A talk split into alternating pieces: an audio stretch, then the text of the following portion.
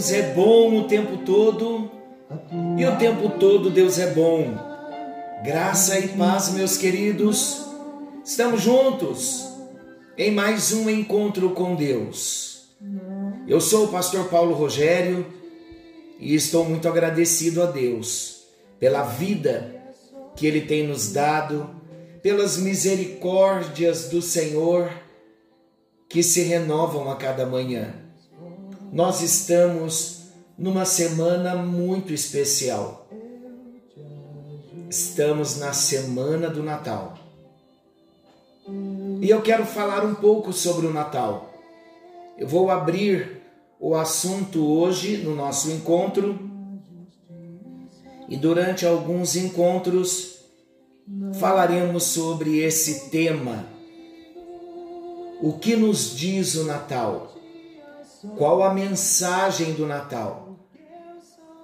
O que devemos aprender no Natal?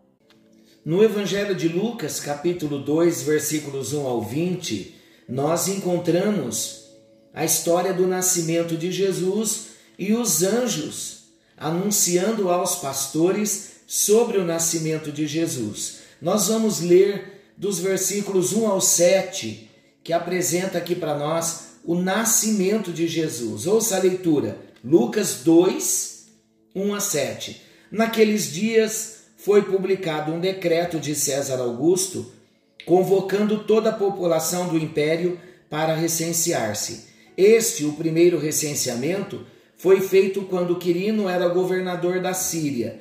Todos iam alistar-se, cada um à sua própria cidade. José também subiu da cidade da Galileia, da cidade de Nazaré, para a Judéia, a cidade de Davi, chamada Belém, por ser ele da casa e família de Davi, a fim de alistar-se com Maria, sua esposa, que estava grávida. Estando eles ali, aconteceu completarem-se-lhe os dias. E ela deu à luz o seu filho primogênito, enfaixou e o deitou numa manjedoura, porque não havia lugar para eles na hospedaria. Há lugar para Jesus hoje no seu coração? Há lugar para Jesus hoje na sua vida? É importante nós entendermos se há lugar para Jesus. Natal é Jesus. Natal é abrirmos o coração para que ele venha morar dentro de nós. Natal é reconhecer a Jesus como Senhor e Salvador das nossas vidas, é ter um encontro com Ele, é receber salvação. Natal é receber vida eterna. Natal é ter o nome escrito no livro da vida. Natal é decisão de vida nova. Natal é viver para a glória de Deus. Queridos, o que nos diz o Natal?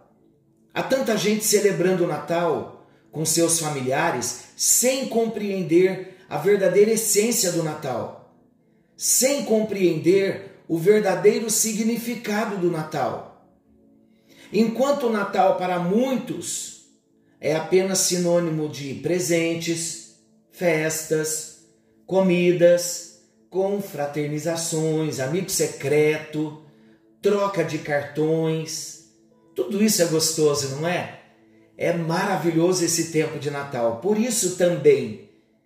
Mas o Natal não é isso. O Natal que Deus espera de nós é um culto de adoração a Jesus. O Natal que Deus espera de nós é a entrega da nossa vida a Jesus. O Natal que Deus espera de nós é o verdadeiro serviço a Jesus. Serviço é adoração. Adoração é serviço. Meus amados, depois de tantos séculos, a cada ano, quando chega dezembro, a humanidade se prepara para relembrar o maior de todos os tempos, o acontecimento de todos os tempos. O Natal. o nascimento de Jesus, o Yeshua Hamashia, isto é, o Messias, o prometido, o esperado das nações. Sabe qual é o verdadeiro significado do Natal? Com um versículo na Bíblia, nós apresentamos o verdadeiro significado do Natal. A mensagem dos anjos aos pastores. O verdadeiro significado do Natal está no versículo 11 do Evangelho de São Lucas. Diz assim: Hoje vos nasceu na cidade de Davi o Salvador que é Cristo, o Senhor. Olha que maravilhoso, isso é Natal. O nascimento de Jesus, o Salvador, que é Cristo, que é ungido, o Messias, o Senhor, o Quírios, o dono da nossa vida. E então Natal e no Natal só tem sentido Natal, queridos, se comemorarmos a vinda de Jesus. Mas não basta comemorar a vinda de Jesus. Porque muitos comemoram o Natal dizendo: Natal é a chegada de Jesus. Até aí está certo, é o primeiro ponto. Mas o Natal completo é: eu comemoro a vinda de Jesus e eu usufruo a sua vida. Glória a Deus, eu creio que você nunca mais vai esquecer qual é o verdadeiro significado do Natal. Qual é o verdadeiro sentido do Natal? Vamos repetir comigo? O verdadeiro sentido do Natal para nós que somos cristãos, é comemorar a sua vinda, a vinda de Jesus e usufruir da sua vida.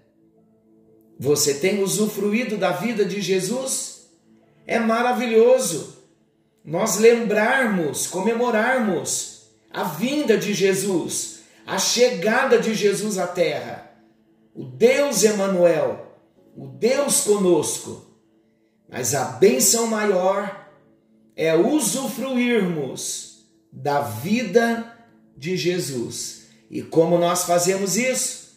Recebendo a Jesus no nosso coração, confessando com a nossa boca que Jesus Cristo é o Filho de Deus e que ele veio em carne, morreu na cruz, foi sepultado ressuscitou, foi assunto ao céu e voltará para me buscar. Esse é o plano completo da redenção. Glória a Deus, glória a Deus. Queridos, infelizmente hoje nós vivemos uma distorção de valores. Se formos perguntar para os filhos de muitos irmãos cristãos, se perguntarmos a eles quem são os seus heróis, sabe o que eles vão dizer? Eles vão citar personagens que não existem. Eles aprendem hoje a admirar o Ben 10, o Super-Homem, o Papai Noel, enfim, os heróis dos desenhos animados. Eles vão citar os heróis dos filmes. Agora preste bem atenção no que eu vou dizer.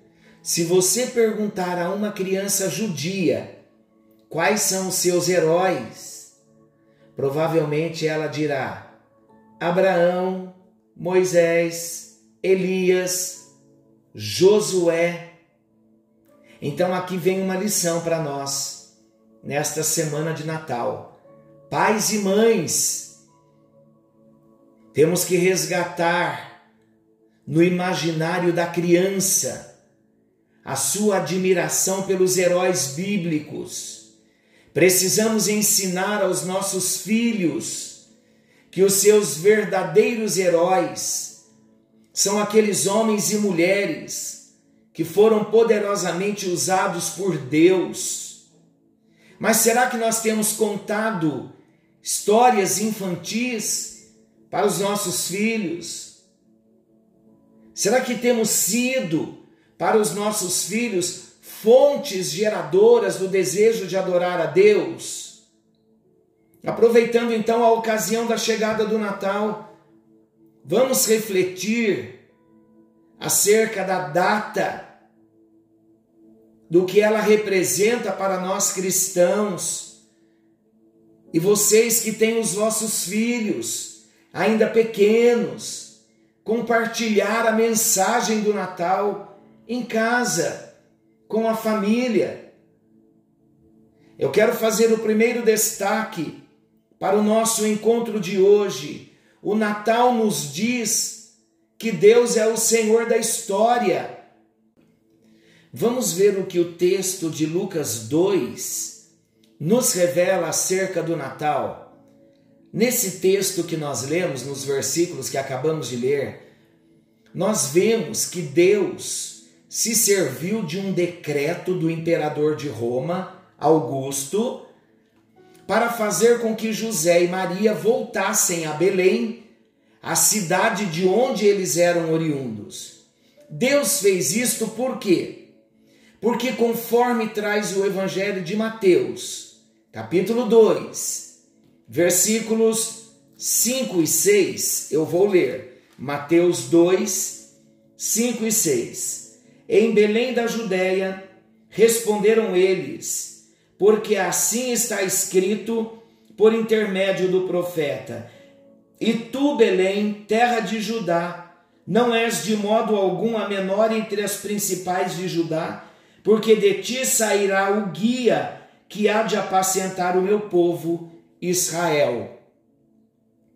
Amados, o que nós lemos nesse texto estava profetizado que o rei prometido nasceria em Belém de Judá.